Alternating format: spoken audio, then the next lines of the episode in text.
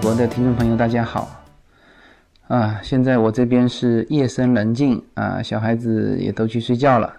那我其实也只有用这一点的时间来给大家来聊这个随口说美国。也很抱歉哈，这个从上一期到这一期又轮空了一周。那其实我的计划是每周末的这个时间段呢，应该要给大家讲一期。最近呢也比较忙忙碌碌，呃，其实我应该应该下一次呢再开一个专门的一期来聊一聊美国人的忙忙碌碌。呃，其实我之前觉得中国人很勤奋很忙碌，那实际上到了美国来，左右邻居啊，包括自己，包括美国的一些朋友，呃，这个有交流起来，其实美国人民好像比中国人民更忙碌，好吗？这个呢，就是回头专门辟出一期来讲。那这期聊什么话题啊？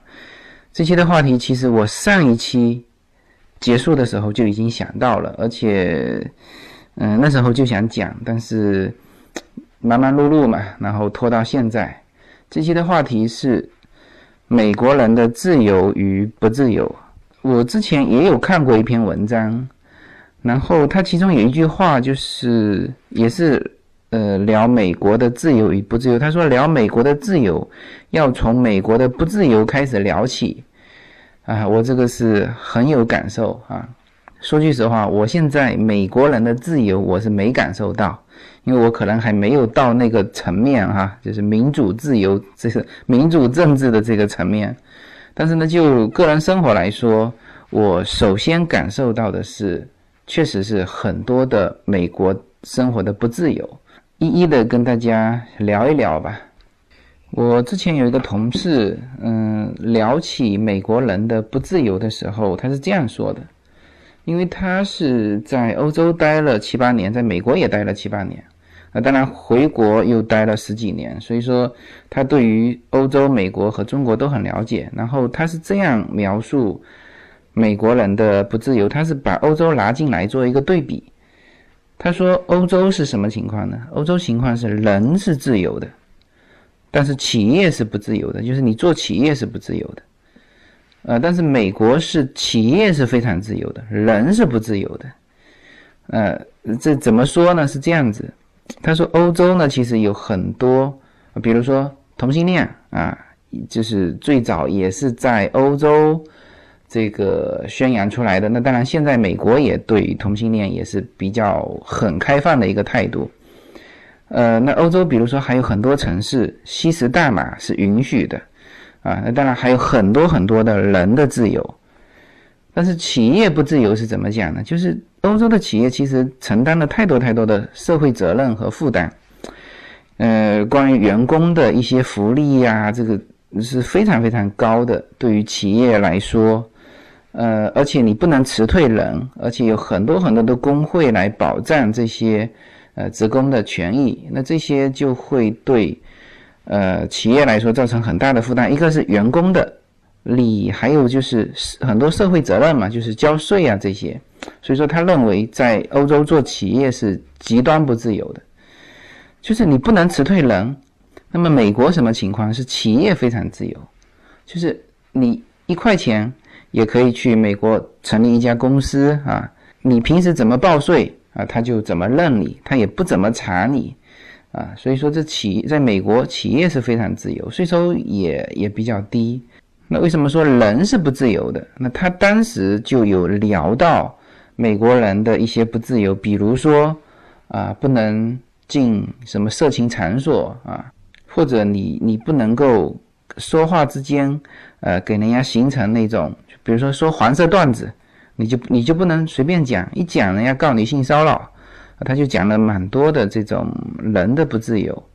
那那时候是我第一次说，哦，原来美国其实还有很多东西是不自由的，啊，这这个是好几年前了。那我现在自己来聊这一期的时候呢，我就从我自己切身的一些感受来聊一聊美国人的不自由吧。一个呢，公众场合不能不能大声说话啊，不能喧哗啊，小孩也是不可以的。像我们家小孩有的时候，因为小孩嘛，有的时候那当然你如果去儿童乐园这是可以，但是在一些公众场合，就是也很少看见老外小孩就是乱喊乱叫。那我们家小孩有的时候会歇斯底里一两下呢，我们赶紧要制止住啊。那这个跟在中国就不太一样。嗯，中国小孩虽说很多携家带口到国外旅游的这个家庭，就是到了外面会有不适应和不习惯。我们上次去也是全家一起出去，然后也带着老人。那老人嘛，就是有的时候会跟小孩之间那种，比如说说话啊、互动啊，都是就是比较大声的。嗯，但是这一点来说，就是国外会比较，就是你在公众场合啊，你稍微包括小孩大声说话，他会过来跟你家长说，哎，你这个小孩太大声了，你影响到别人。OK，这个是一个公众场合。然后呢，自己的住所也是这样，就是你不要以为说在你自己家里，你就可以大声的喧哗，也也是不可以的，因为。如果是住在这个公寓里面，那楼上楼下有人吗？隔壁有人吗？你如果太大声了，他直接报警的，警察会过来说：“哦，你的邻居说你太大声了，你家里有发生什么情况吗？”哦，如果没有，请你小声一点。而且就是你家里如果太大声，人家就觉得这个家没有礼貌，那这样邻居呢对你的看法也是不同的啊，那。OK，那是这是公寓楼。那么，那么像我们现在这样子住的是 single house，是不是就可以大声说话？呢你可以大声一点啊，但是呢，你不能说太大声，因为无论是什么样的状况嘛，你如果影响到别人，那这是一件非常非常不好的事情。呃，我前前几天我隔壁嘛新搬来一户邻居。他搬来没多久，那我就去那边，他也请我过去参观嘛，在聊。呃，他一开口就跟我讲，哎呀，他说我们家有两个小孩，他说这个晚上有的时候呢会比较会会比较吵，会不会吵到你们？其实我是根本没听到他那边的声音，偶尔就是一两下，你听听得到一点点。那我们家这两个小孩呢，就更是歇斯底里。就是我有的时候也都很很担心会不会影响到周边邻居。那其实我们这一边大概每户都有一亩的地了，呃，前面隔着这个前院，那后面还有一个院子。但是，嗯，你如果是邻居跟你是隔壁的话，那其实就是一堵墙嘛，就是一个木栅栏。那这样子就是我们还是比较担心。偶尔小孩子在院子里面乱喊乱叫，会不会影响到别人？那我也立刻就跟他讲，我说我没听到你小孩的声音，就是你的小孩的声音没有影响到我。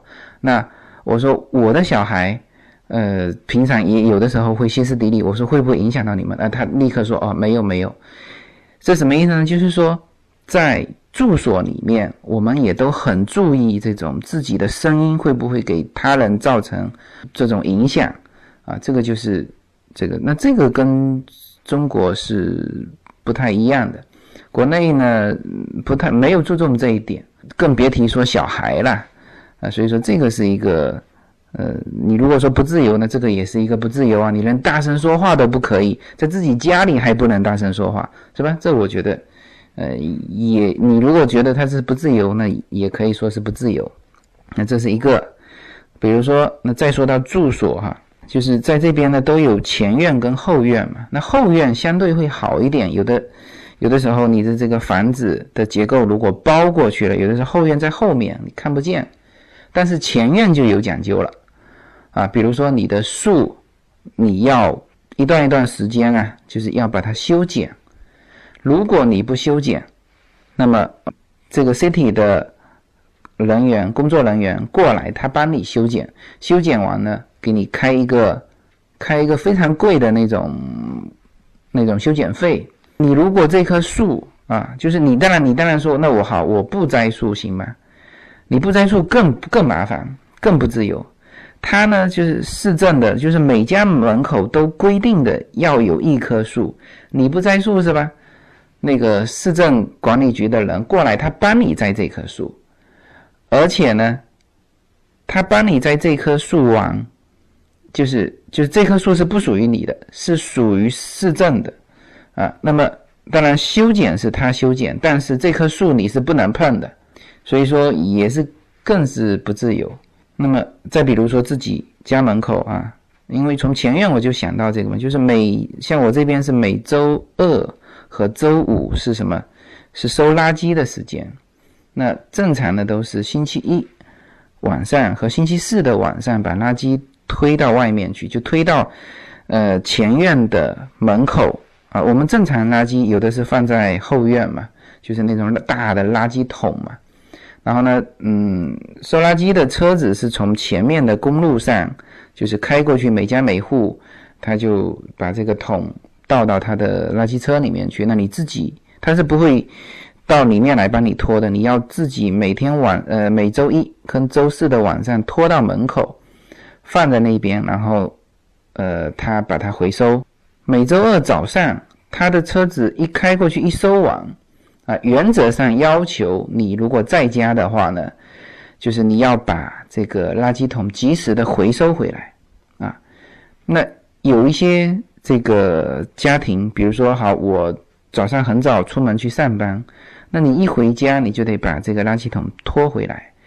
如果说你放的放到周三的上午还在，那么就有邻居会觉得你这家会影响到，会影响到他人，有的直接会报警，啊，就是警察会过来料理这个事情，也是很麻烦的事情嘛，也是不自由嘛，是吧？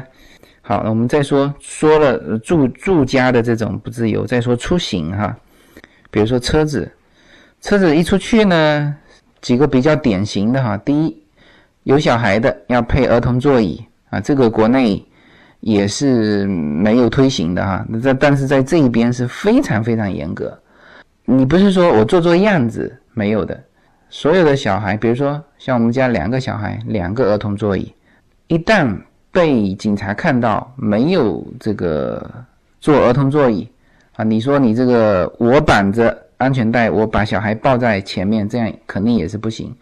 有看到，反正小孩没有坐儿童座椅的，罚八百多刀，罚的非常重。然后呢，你出门哈，带着小孩，你是不可以把小孩留在车子内的，就独自把他留在车子内。叶子的一个同学就聊到。他的一个朋友的刚刚发生的一个事情，那也是一个华人的妈妈，她是去超市买东西，买完东西呢，跟小孩一起出来，哎，发现有一袋东西忘在超市里面了，那么他就把小孩留在车子里面，迅速的去车呃去这个超市里拿他那袋东西，等他回来的时候，警察已经出现在他的车前面了，那结果是非常非常非常麻烦。也就是说，这边的人啊，一看到这种情况，立刻报警，警察也是非常快的时间会赶到现场。当然还有，我上一期有有聊到的，就是车子内是不可以吸烟的，就当有小孩的时候是不允许吸烟的。这个也是规定的非常严格，在美国是这样子，就是反正这些不违呃这些违法的事情、不合法的事情，你一旦犯了，肯定是有非常重的处罚等着你。啊，所以在美国，大家都很怕违反法律，啊，也都很尊重法律，啊，这个这一点上，我是觉得国内有一些东西也是要学习的，就他会罚到你什么呢？不是说，啊，你有钱，他是罚到你觉得要接受了这个教训才行，所以说都是非常非常重的。比如说喝酒，啊，小孩子不可以喝酒，啊，二十一岁以下的小孩不能喝酒，就是卖酒的。也是非常谨慎的，这边各国的人都有啊，有的这很小十几岁，胡子就一大把，曾经就发生过这种事情，就是看上去一个很老的那个过来，结果他没有就没有去看他的 ID，啊，真正所有买酒的再老都要出示 ID，为什么呢？有的看上去很老啊，结果你就十九岁或者二十岁，我把酒卖给了你，你是就是就违法了嘛？啊，这个。对于店家的处罚是会罚到，是会罚到他亏一大笔钱的。还有就是也是关于小孩的，十二岁的小孩呢，十二岁以下的小孩是不可以独立在家里的，都不要说留在车子里，在家里也是不行的。所以我我一个朋友，他呢，偶尔他的小孩大概是十岁啊，其实十岁的小孩，嗯，在家里完全自理是没有太大问题的。那所以说，他有的时候下班迟了，小孩早一点回到家里，他就跟小孩交代，电话是不要去接的。OK，就是，嗯，有的时候是这样子，就是说有一个电话打来，也许是打来是其他的事情，小孩接，小孩接他会叫你，哎，你是不是叫你大人来接？他说我大人不在家。嗯，这种情况有一些人打过来的人就会直接报警。让警察去你家里去了解这个情况。那还有就是这个教育小孩了。那在中国是是这样的，这我的小孩我怎么教育是我的事情，天经地义啊。你其他人根本是没有插话的这种机会。嗯，所以说在中国很多就是体罚嘛。那小孩其实呢，这个都是一样的。你是你你不可能说是美国的小孩特别乖啊。也是很不乖的。我我的小孩，我有的时候经常我经常跟他对话是这样子：我能打你吗？他说不行。呃，就是就是，当然我也不是说这个，我也是半开玩笑跟他讲这个。但是有的时候真的很生气，但是不好意思，你绝对不可以动手啊，甚至这个稍微严重一点的身体接触，就是就是有的时候是这样的。我那个小孩。也是他不乖嘛，然后我我没有想打他的意思，但是呢，我做出那个举动，他立刻说：“你不要打我啊！”我也没办法。不是还有一个故事吗？是说那个就是在上海机场，呃，就一个妈妈和一个小孩的对话是：“这里现在是中国了，我可以打你了。”哈，我我觉得很多的家长确实是有一种这种想法，因为。你你在美国，你无计可施嘛，你又不能打他，有的好说又不行，哎，这个也是没办法。当然这一点来说，我不是说打小孩对哈，但是我只是说，啊，有的时候真的是很很生气啊，但是法律是这么规定的，你就不能做违法的事情。那还有就是车子，呃，叶子遇到一些事情，就是他这边是这样子，就是所有的车子的。就是朝向哈，比如说靠右停驶的，呃，靠右停的车子的车头是必须朝向前方的。但是国内我们经常是这样子，就是嗯，靠右的车子有的时候车头是倒的嘛。那这种情况呢，在美国也是违法的，也是不允许的。嗯，一旦出现这种情况，立刻就会有人，就是旁边是稍微路过的人，就会过来跟你讲，哦，你这个车子。不停，呃，停停的方向错了。你如果不听，他立刻报警，警察就过来了。而且这种是有的时候极小的小路，就是你比如说你在大马路上，那你也很难说到对面的停车道停了一个相反方向，是吧？但是你有些小路啊，也就是说在在自己的家门口，甚至啊，你也必须靠右的车头是朝前的。叶子就遇到过这个事情，那就是车子方向不知道怎么回事停反了嘛。旁边立刻就有人说：“你的车子方向停反了。”嗯，那叶子也没办法，那赶紧把车子回头又掉了一个头，然后呢就跟车里面的就是我岳母说：“你看，你看，美国人就是这么三八。”嗯，其实这也不叫三八，他就是这个样子啊！一发现有违法的事情，所有人都会站出来。没有什么能够阻挡。的向往随口说美国的朋友们，大家好。嗯，现在呢，大家还可以通过关注我的公众号来看更多的内容。呃，我的公众号的名字是无限空间，微信公众号的名字是呃大写的 L 一二零一零零一一五。这个公众号里面含有随口说美国的一些内容。就是我拍的一些照片，以及我在随口说美国中提到的一些画面。当然也包含了我个人的一些文章、观点、旅行的一些照片，欢迎大家关注，谢谢。心中那自由的世界，如此的清澈高远。那当然，这些都是嗯一些法律规定的一些事情。还有很多的不自由，其实是社会的一种约定俗成了。它其实，嗯当然美国的法律已经规定的规定到非常细了，但是呢，还有一些东西，呃，我觉得是一种无形的非法律的一种压力，呃，其实也是造成了一种不自由。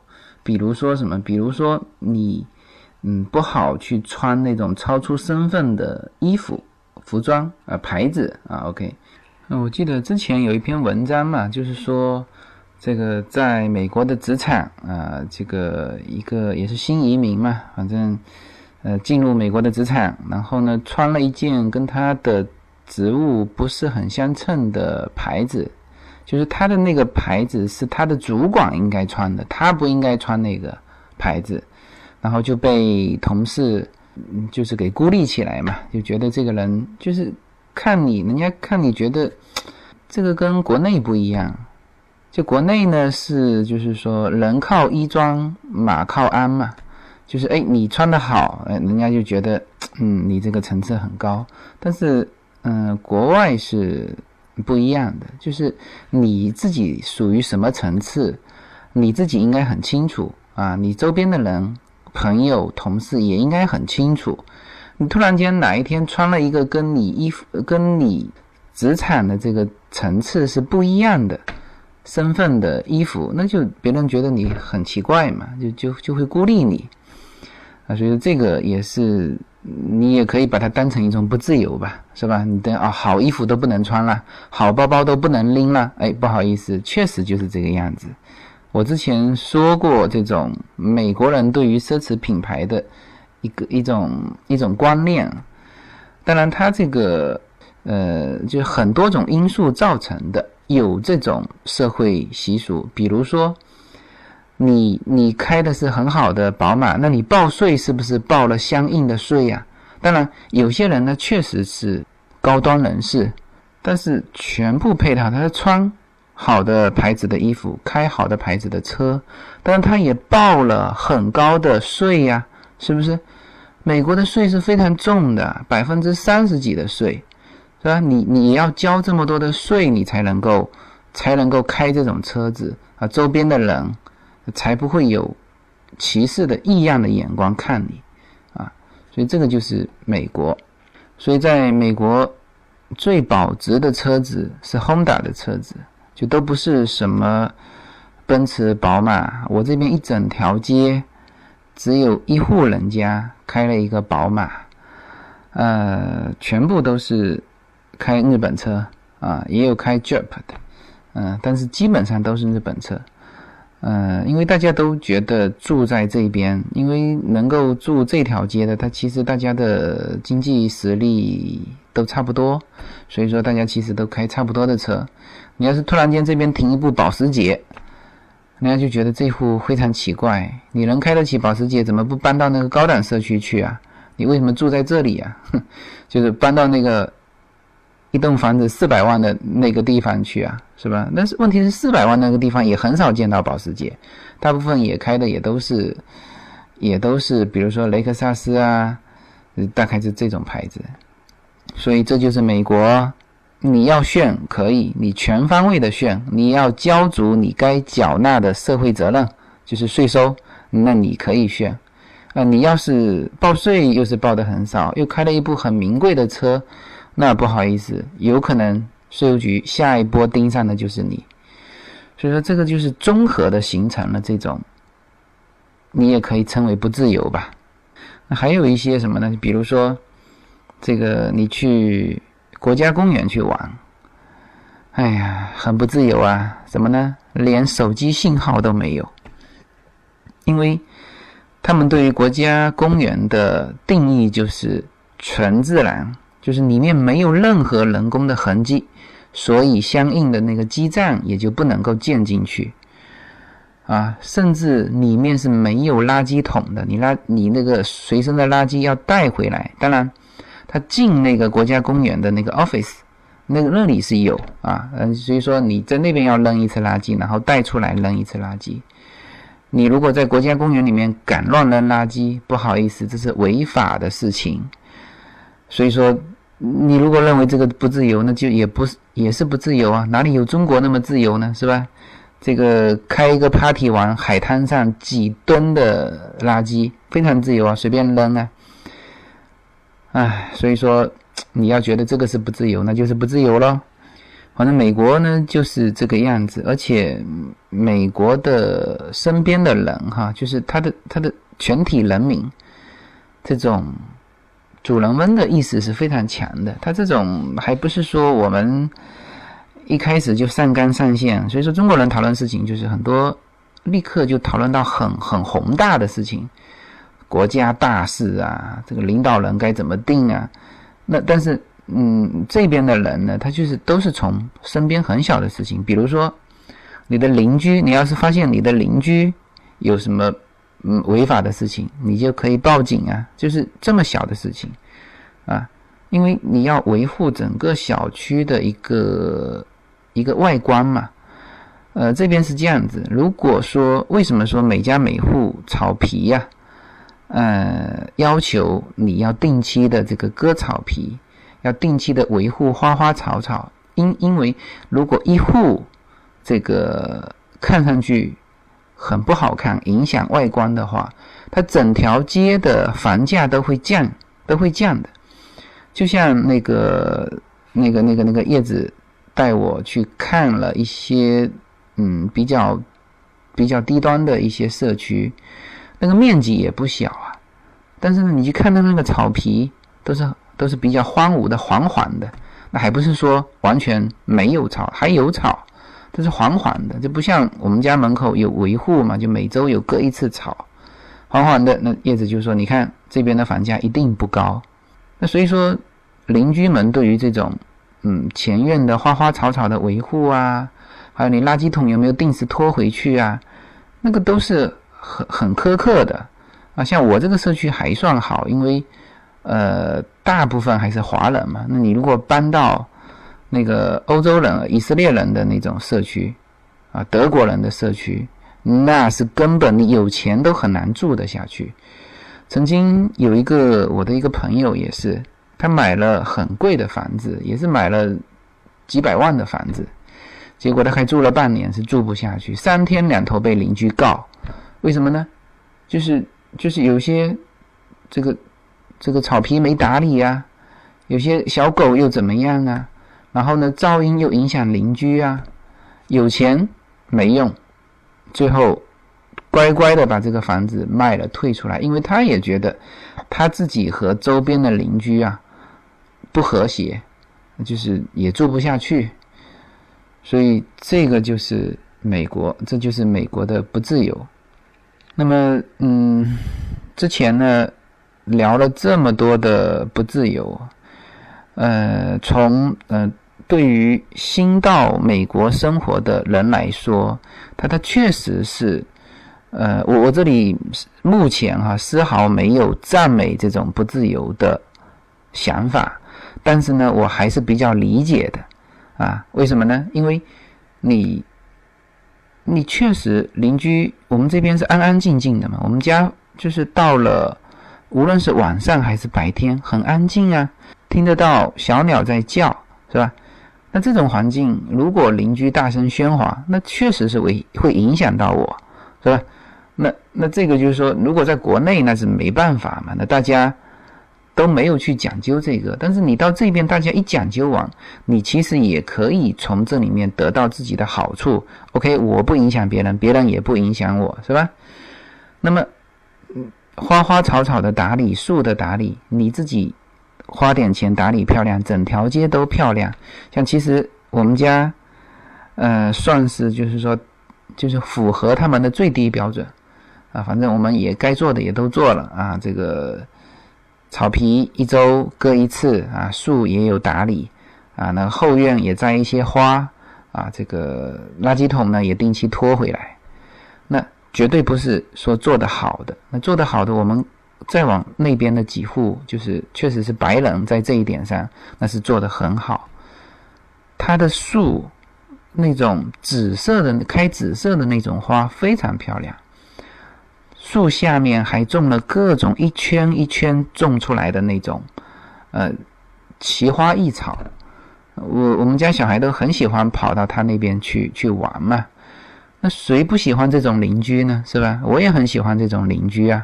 所以说，我觉得哈，就是嗯，反正目前感受到的，呃，确实还是不自由。但是这种不自由，我是比较能理解的，也尽量的去能够去克服自己原来的一些原来的一些观念，能够去入乡随俗吧。这个能够去遵纪守法，啊，能够去融入这个社区啊，我们不说融入美国，这个太大了，我只要融入现在我住的这个社区就好了，啊，这个就是我对于美国的不自由的一个阐述，以及我对美国不自由的一种理解，好吧？这一期呢就讲到这里哈，谢谢大家。